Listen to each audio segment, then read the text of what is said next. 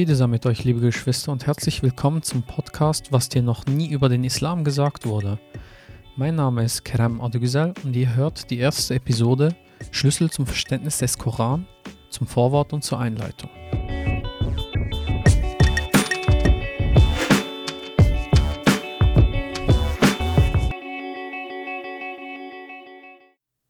Ja, wieso gibt es diesen Podcast?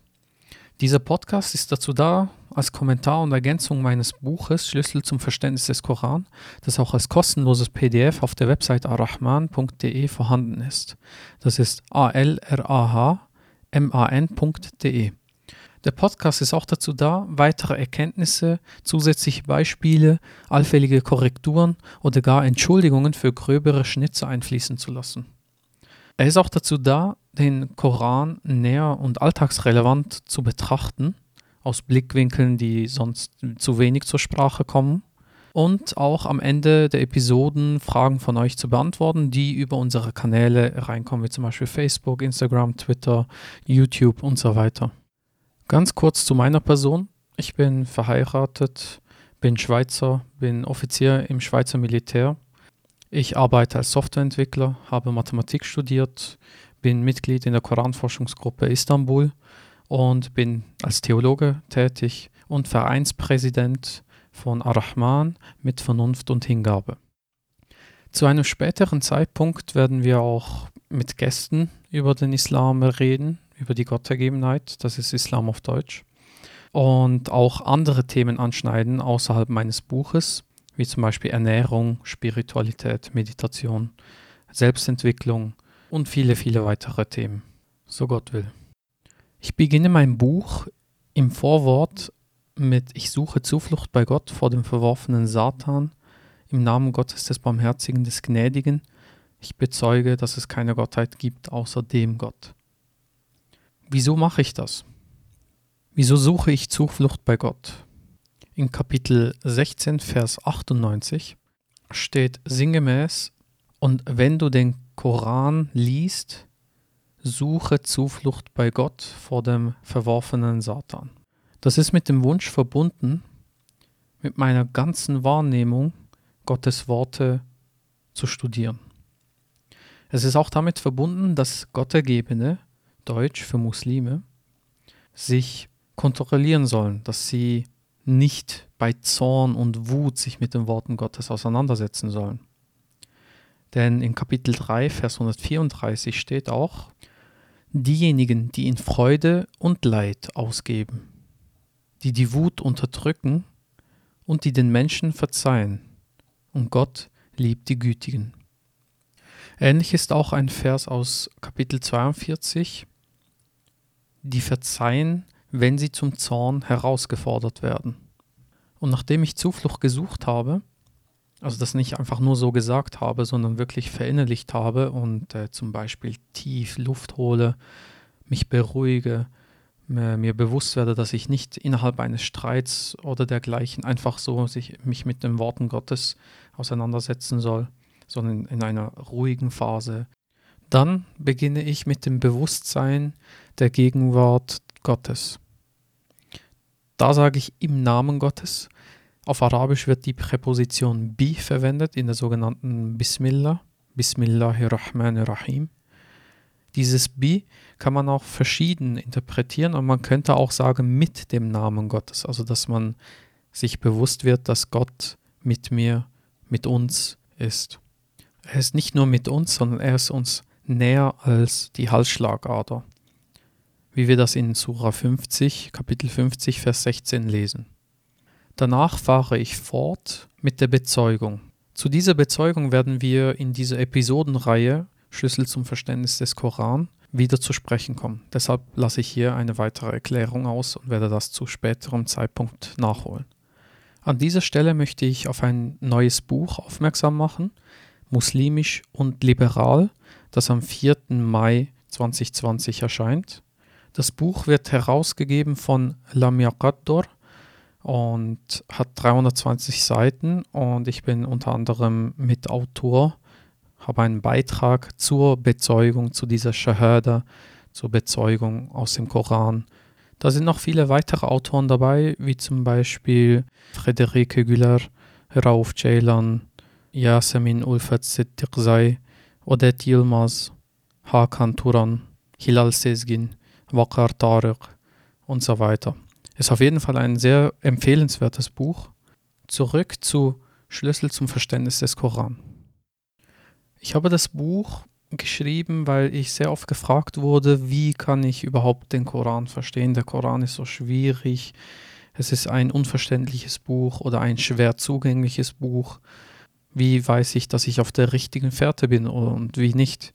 Und das ist die Grundlage der Theologie, sowieso die Frage, wie gehe ich an einen Text heran, die Hermeneutik, die Methodologie. Und das Buch ist ein Versuch, das allgemein verständlich zu halten. Es ist also nicht an Akademiker gerichtet, obschon die Art und Weise, wie in diesem Buch an den Koran herangegangen wird, nicht sehr bekannt ist. Das Buch, wie auch diese Episodenreihe, soll eine Hilfestellung darstellen, damit man den Koran selbstständig besser und vermutlich sogar einfacher verstehen kann, wenn man eben diese Werkzeuge der Herangehensweise verinnerlicht und lernt. Es ist aber nicht das Ziel, die Vielfalt an Bedeutungsmöglichkeiten einzuschränken, sozusagen auf eine einzige Wahrheit. Das ist nicht das Ziel, definitiv nicht, sondern man kann dann sogar sehen, dass mit derselben Methodik, mit unterschiedlichen Ansätzen, sogar gleichberechtigte Interpretationen zum Vorschein kommen werden, die sich zwar unterscheiden, aber sich auch ergänzen können. Nehme ich jetzt zum Beispiel Metaphorik als Grundlage, Symbolik als Grundlage oder gehe ich wörtlich an einen Text heran? Wie finde ich heraus, ob es wörtlich oder symbolisch gemeint sein könnte? Oder muss ich dieses entweder oder überhaupt äh, gegeneinander ausspielen lassen? Oder kann ich einfach sagen, sowohl als auch? Also, dass es symbolisch und wörtlich gemeint ist in gewissen Stellen. Auf jeden Fall erscheint es wichtig, dass man einen reflektierten Zugang zur Lesung erhält. Deutsch für Koran. Das Buch ist eine Handreichung an Muslime, an Gottergebene, aber gleichzeitig auch eine Kritik, eine Selbstkritik. Selbst unter den Gelehrten ist sehr oft zu beobachten, dass ihnen schwerfällt, die Verse dieses Buches theologisch zu verorten und lieber den Status quo besänftigen wollen, statt die Kernaussagen des Buches genauer unter die Lupe zu nehmen.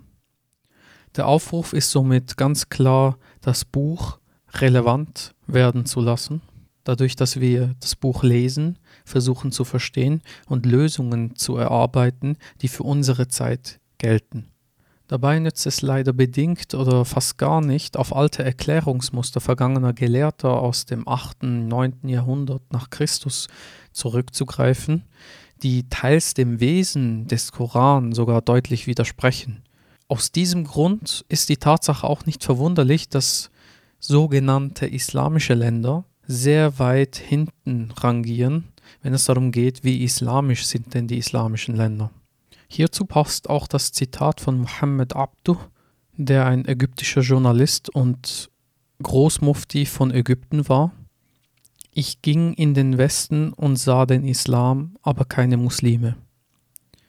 Ich kam zurück in den Osten und sah Muslime, aber keinen Islam. In meinem Buch verweise ich auf eine Studie namens How Islamic Are Islamic Countries, wie islamisch sind die islamischen Länder, von Scheherazade Rahman und Hussein Askari, welche die Umsetzung des Islam in einem Land nach den islamischen Regeln misst. Diese Studie wurde im Jahr 2010 veröffentlicht. Das Buch kam 2015 raus und jetzt sind wieder fünf Jahre vergangen. Die Frage stellt sich also, hat sich etwas geändert? Die aktuellste Studie betrifft jetzt das Jahr 2018. Zum Jahr 2019 wurde noch nichts veröffentlicht, aber ich denke, die Zahlen sprechen für sich und werden auch für 2019 eine ähnliche Sprache sprechen.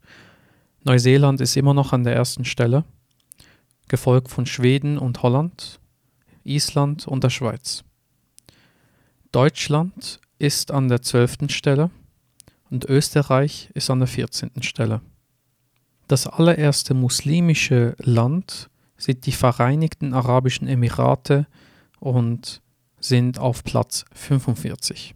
In dieser Studie werden Aspekte wie Wirtschaft, Gesetze, Regierungsführung, Menschen- und politische Rechte und internationale Beziehungen näher betrachtet.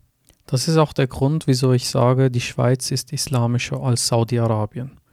Und dies zeigt deutlich die Diskrepanz, den riesigen Unterschied auf zwischen den koranischen Werten, den islamischen Werten und dem, was die Muslime daraus machen und wie sie sie umsetzen oder eben nicht umsetzen. Und wie sogenannte nicht-muslimische Länder diese Prinzipien besser umsetzen als diejenigen, die sagen, sie folgen dieser Religion. In meinem Buch habe ich es leider versäumt, das ein bisschen genauer darzulegen, es ein bisschen besser zu differenzieren. Denn hier geht es um sogenannte islamische Institutionen. Natürlich halten sich die muslimischen Länder viel besser an Regeln wie Fasten oder kein Schweinefleisch essen und so weiter. Aber das war auch nicht die Absicht der Studie, das anzuschauen, sondern eben die islamischen Institutionen anzuschauen, die eigentlich von den Prinzipien des Koran und des Islam errichtet werden müssten. Dazu haben wir in unserem Verein auch ein neues Projekt gestartet, das sich Kerama nennt. Kerama, arabisch für Würde. Und wir beziehen uns dabei auf den Vers 70 aus Surah 17, wonach Gott den Kindern Adams, also den Menschen, Würde gegeben hat. Und diese Würde ist eine unabdingbare Voraussetzung für irgendwelche universellen Menschenrechte. Zumindest theologisch gesehen ist das nicht einfach irgendetwas, sondern in den nachfolgenden Versen wird das nochmal aufgegriffen in Bezug auf die Wichtigkeit, die das auch im Jenseits trägt. Nämlich im Vers 72 heißt es dann, und wer in diesem Leben blind ist, der ist auch im Jenseits blind und irrt noch mehr vom Weg ab. Das heißt, unsere Entwicklung, unser Zustand, unsere intellektuelle Klarheit in diesem Leben, im Diesseits auf der Erde, beeinflusst direkt, wie wir im Jenseits vor Gott treten. Es ist also wichtig, den Koran nicht nur einfach als Ritualbuch zu verstehen, das rezitiert wird, sondern auch als ein Buch, das von uns die Aufrechterhaltung der Menschenwürde verlangt. Der erste Artikel zum Projekt Karama, die Menschenwürde in der Gottergebenheit, ist auf unserer Vereinswebseite arrahman.ch erschienen. Diese Würde funktioniert nicht nur auf der politischen Ebene als Menschenrecht, sondern auch im zwischenmenschlichen Bereich als Respekt zwischen den Menschen. Dieser Respekt ist sehr wichtig und zentral für einen guten Dialog, für eine gute Diskussion und für eine gute konstruktive Debatte. Diese Debatte bringt uns vorwärts, wir lernen alle was daraus und können unsere Fehler korrigieren und Neues lernen. An dieser Stelle möchte ich mich auch entschuldigen, falls ich irgendjemanden mit irgendeinem Teil meines Buches falsch angesprochen haben sollte oder falls ich polemisch gewesen sein sollte. Es gibt einige Teile des Buches, die würde ich heute nicht mehr genau so schreiben, wenn ich das Buch heute nochmal schreiben würde. Und äh, das liegt sicher daran auch, dass ich viel mehr in Bezug auf diese Würde nachgedacht habe, in Bezug auf die Kommunikation zwischen den Menschen und dass es wichtiger ist, dass man eine gute Wortwahl hat, gerade als achtsamer Gottergebener, der auf seine Worte achtet so wie es auch im Koran verlangt wird, in Surah 14, wo die guten Worte eine große Rolle spielen und die schlechten Worte dargestellt werden, dass sie entwurzelt sind und zu nichts nützen.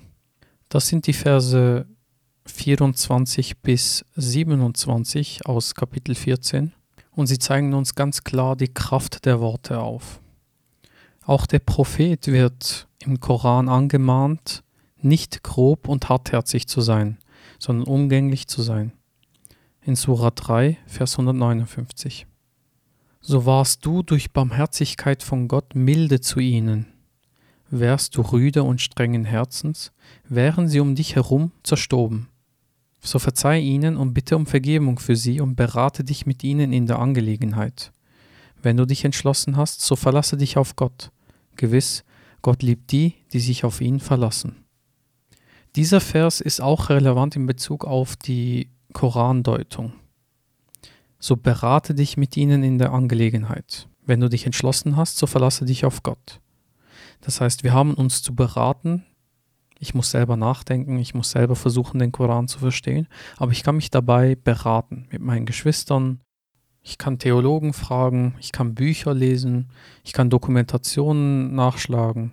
Es ist auch wichtig, dass wir das gemeinsam machen, denn das wird in Surah 34, Vers 46 verlangt. Sprich, ich mahne euch nur an eines, dass ihr euch ernsthaft mit Gottes Sache, zu zweit oder einzeln, befasst und dann nachdenken sollt. Es ist natürlich, dass man sich dann uneins werden kann, dass man Diskussionen hat, dass man äh, einer anderen Richtung folgt oder dass man einer anderen Sichtweise mehr Plausibilität schenkt. Es ist aber auch wichtig, dass wenn man sich eben zu zweit mit der Sache Gottes befasst, dass man sich auch erinnert, Uneinigkeit ist normal und dass die Entscheidung darüber bei Gott ruht. Das ist in Surah 42, Vers 10. Und über was ihr immer uneins seid, die Entscheidung darüber ruht bei Gott. Das ist Gott, mein Herr, auf ihn vertraue ich und zu ihm wende ich mich. Das heißt, das Vertrauen auf Gott ist auch sehr zentral und deshalb soll man sich auf ihn verlassen. Das ist näher bekannt als Tawakkul. Es ist aber auch ein Weg, Demut zu üben. Denn der wahre König, der wahre König aller Meinungen, der König der Wahrheit, ist Gott. Und so können wir uns auch an den Vers erinnern aus Kapitel 20, Vers 114, wo es heißt, Erhaben ist Gott der wahre König, und übereile dich nicht mit dem Koran, bevor er dir zu Ende offenbart worden ist und sprich, mein Herr, gib mir mehr Wissen. Dieser Vers ist an den Propheten gerichtet, aber er kann stellvertretend auch im übertragenen Sinne für uns gelten. Mein Herr, gib mir mehr Wissen. Es kann sein, dass ein Vers noch nicht klar ist, dass ich noch Zeit brauche, dass ich noch etwas in Erfahrung bringen muss, und dies äußert sich in der Geduld, in der Standhaftigkeit durch dieses Bittgebet, mein Herr, gib mir mehr Wissen. Es ist also auch völlig normal, einfach mal zu sagen, ich weiß es nicht. Ich mache das auch sehr oft bei Koranlesungen, die wir führen, oder bei der Gemeinschaftsstunde in der Schweiz, wo wir unter anderem auch den Koran studieren. Gott verlangt von uns also durch den Koran, dass wir eine gewisse Selbstwahrnehmung entwickeln, dass wir uns selbst kennen, dass wir ein gewisses Selbstbewusstsein von uns haben. Also ich muss wissen, wie ich funktioniere, wie meine seelische Welt ausschaut, wie ich reagiere, wie ich agiere, wie ich funktioniere, damit ich auch dementsprechend die Wahrheitsfindung noch besser gestalten kann. Denn die Wahrheitssuche sollte auch immer verbunden sein mit der Suche nach Gott. Denn Gott ist die Wahrheit. El-Haq. Die Wahrheit als Name Gottes. Die Wahrheit, die uns befreit. Und gerade zu diesen Zeiten, die schwierig erscheinen mögen, ist diese Selbstkenntnis eine unabdingbare Voraussetzung für das Empfinden von Glück auch in Isolation. Nicht die sinnlichen Freuden, die kommen und gehen, gerade in, in unserem Fall mit der, der schnelllebenden Gesellschaft, mit den vielen Angeboten, die zur Ablenkung da sind, sondern die mentalen, geistigen Werte, wie zum Beispiel Kontemplation, Meditation, die Vorstellungskraft, die Gedankenwelt, die sind es, die uns beeinflussen. Deshalb sind wir auch dazu angehalten, unseren Intellekt zu kultivieren, sozusagen die Werkzeuge im Kopf zu verfeinern und zu verbessern, also sozusagen unseren eigenen Charakter zu formen, und diese Werkzeuge können einem auch helfen, wenn man im Stress ist oder wenn man zu Hause ist und keine Arbeit hat, wenn man sehr viel zu tun hat, wenn man im Homeoffice ist oder wenn man mit anderen Sachen zu kämpfen hat. Diese Werkzeuge helfen, mit der Situation besser umzugehen. Dadurch kann man sich von weltlichen Anhaftungen befreien, ohne dass man die Welt verleugnet. Denn diese Welt ist vergänglich und alles, was materiell sich verfestigt, ist vergänglich. Also eine zu feste Anhänglichkeit am Materiellem hilft uns nicht bei der spirituellen Entwicklung. Wenn man sich also an etwas festhält, was kommt und geht, dann wird man immer etwas verlieren. Und diese Wahrnehmung des Verlusts führt dann vielleicht sogar dazu, dass man traurig sein kann. Deshalb sollen wir zurückkehren zu dem, was Gott uns an Wissen schenkt. Gott mehre unser Wissen. Dies wird beispielhaft in Abrahams Geschichte, der auf der Suche nach Gott ist und dabei auch seine intellektuellen Fähigkeiten einsetzt. Er betrachtet die Sonne, die auf und untergeht, er betrachtet den Mond, der auf und untergeht und sagt, diese können nicht Gott sein. Abraham hat sich vom Weltlichen losgesagt, er hat sich losgelöst, sogar von seinem Vater, von seiner Gesellschaft und hat sich zurückgezogen. Dies wird insbesondere dann deutlich, wenn er als Gemeinschaft beschrieben wird. Sura 16, Vers 120. Abraham war eine Gemeinschaft, Gott demütig ergeben und einer der Monotheisten. Und er gehörte nicht zu den Beigesellenden. Es gibt im Koran noch weitere Beispiele, dass Isolation in diesen Corona-Zeiten gut sein kann für uns. Etwa die Geschichte vom Prophet Jonas, der im Bauch des Wales erst die Vergebung Gottes erfahren hat. Oder Moses, der sich ständig immer wieder in Isolation begeben musste, damit er mit Gott reden kann. Auch wird ja überliefert, dass der Prophet Mohammed sich immer wieder zurückgezogen hat in die Höhle auf dem Berg Hira und in diese Isolation hatte er die Offenbarung Gottes erhalten. Und natürlich auch die Geschichte von den Gefährten der Höhle, die in Sura 18 erwähnt wird. All diese Beispiele zeigen auf, dass wir Einsamkeit und Isolation nicht zu fürchten brauchen. Denn durch diese Einsamkeit oder Einswerdung mit Gott, Einsamkeit mit Gott, der uns näher ist als unsere Halsschlagader, können wir Glück empfinden und Dankbarkeit empfinden für all die Versorgung, die Gott uns gegeben hat. Wenn man also mal gezwungen ist oder auch im besseren Falle sogar sich selber dazu entscheidet, in Isolation zu begeben oder in Quarantäne, so bedenke man dies doch. Man kann Gott finden. Das bedeutet jetzt nicht, dass man plötzlich eine Offenbarung erhält wie die Propheten oder dass man etwas Außergewöhnliches erlebt, aber es bedeutet, dass man wieder den Zugang zur eigenen Seele finden kann. Und für mich ist es deshalb kein Zufall, dass gerade jetzt diese Pandemie auftritt. Gerade zu einer Zeit, in der wir dem Ramadan näher kommen. Ein Ramadan, der zur Enthaltsamkeit aufruft, zur Achtsamkeit. Sura 2, Vers 183. Ihr, die ihr glaubt, vorgeschrieben ist euch das Fasten, so wie es denen vor euch vorgeschrieben war, auf das ihr achtsam seid. Diese Übung der Enthaltsamkeit ist eine Einladung an alle Menschen, über die verschiedenen Wege zu reflektieren, wie wir die Gesundheit unserer Seelen über den Rest des Jahres vernachlässigen können. Wir praktizieren einen Monat lang Fasten, meditieren, reflektieren und Gebete, um den Mysterien dieses wunderschönen Universums, der Barmherzigkeit und dem Wissen Gottes näher zu kommen. Und in diesem Monat war es, in welchem die Lesung also der Koran, eingegeben wurde. Diese Worte Gottes änderten nicht nur das Leben unseres geliebten Propheten, sondern revolutionierten auch seine Gesellschaft. Sie beeinflussen unsere Welt heute noch. Diese Worte zeigen auf, dass wir den Hauch Gottes in uns tragen und alle aus derselben einen Seele erschaffen sind. Siehe Verse 4.1 und 15.29. Wir sind alle miteinander verbunden, auch in Isolation. Die Trennung ist eine Illusion. Wir sind verbunden durch den Hauch Gottes.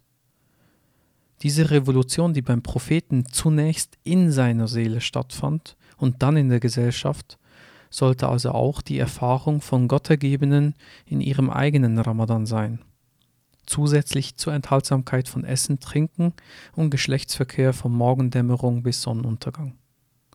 Diese intensive Disziplin sollte uns näher zu Gott bringen, indem wir unsere grundlegendsten Wünsche und Bedürfnisse kontrollieren. Dadurch erreichen wir eine höhere Ebene des Bewusstseins, um eine tiefere Hingabe gegenüber Gott zu leben. Indem wir uns buchstäblich entleeren, einerseits physisch von Nahrung und andererseits spirituell von unserer Anhänglichkeit gegenüber allen weltlichen Dingen, die uns von Gott wegbewegen, schaffen wir Raum.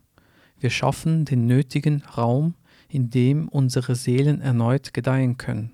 So wie einem vollen Glas nichts mehr hinzugefügt werden kann, ist es nicht möglich, eine von sich selbst, also vom eigenen Ego gefüllten Seele Raum zu geben für Gott. Es muss eine Lücke entstehen. Es muss eine Leere entstehen. Unsere Seelen atmen im Ramadan aus, damit wir beim Einatmen die Barmherzigkeit Gottes, sozusagen frische Luft, empfangen können. Gott hat sich selbst Barmherzigkeit vorgeschrieben, laut 6, 12 und 6, 54.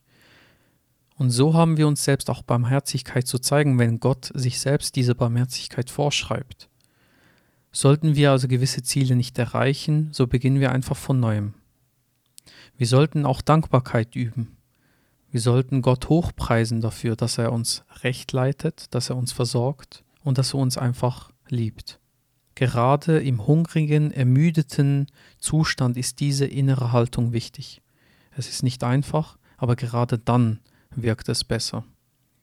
Nicht der Moment des Fastenbrechens, die Nahrungsaufnahme soll also im Vordergrund stehen, sondern die Dankbarkeit, die durch die Enthaltsamkeit und das Fastenbrechen an sich entsteht. Diese Achtsamkeit entsteht durch Enthaltsamkeit. Die Gemeinschaft ist nicht das Ziel bei der ganzen Angelegenheit, sondern eher ein Beigemüse. Schönes Beigemüse, aber nicht das Ziel. Ziel ist ganz klar laut Koran Achtsamkeit oder Taqwa auf Arabisch. Diese Achtsamkeit ist also das Ziel und nicht die Gemeinschaft. Wenn man also das Gefühl hat, dadurch, dass man nicht mehr mit der Gemeinschaft das Fasten brechen kann und deshalb der Ramadan seinen Sinn verliert, dann hat man eigentlich den Ramadan nicht verstanden. Somit sind es klar traurige Umstände, die uns zwingen, dass wir uns in Isolation oder in Quarantäne begeben müssen. Aber es ist auch eine Chance. Es ist eine Chance auf mehr Achtsamkeit. Es ist eine Chance auf mehr Bewusstsein. Es ist eine Chance auf mehr inneren Frieden. Und so wünsche ich euch allen mehr inneren Frieden, mehr Achtsamkeit für euch selbst und beste Gesundheit. Heute sprachen wir über diese Episodenreihe Schlüssel zum Verständnis des Koran und was der Sinn dieses Podcasts sein soll. Und so bin ich auch gespannt auf eure Fragen, auf eure Kommentare, auf eure Ergänzungen. In der nächsten Episode werden wir, so Gott will, die Grundlagen nochmal anschauen, die nötig sind, damit wir den Koran deuten können. Wir werden also das theoretische Rüstzeug erarbeiten, das ein wenig genauer anschauen und ich werde versuchen, ein bisschen ergänzende Kommentare dazu zu bringen. Wer aus diesem Podcast noch mehr herausholen möchte, den empfehle ich, die PDF-Datei zu diesem Buch von Seite 21 bis somit Seite 39 zu lesen. Bis dann wünsche ich euch alles Gute, Friede, Gottes Segen und seine Barmherzigkeit und bis zum nächsten Mal und denkt dran, Gottergebenheit bedeutet Vernunft und Hingabe.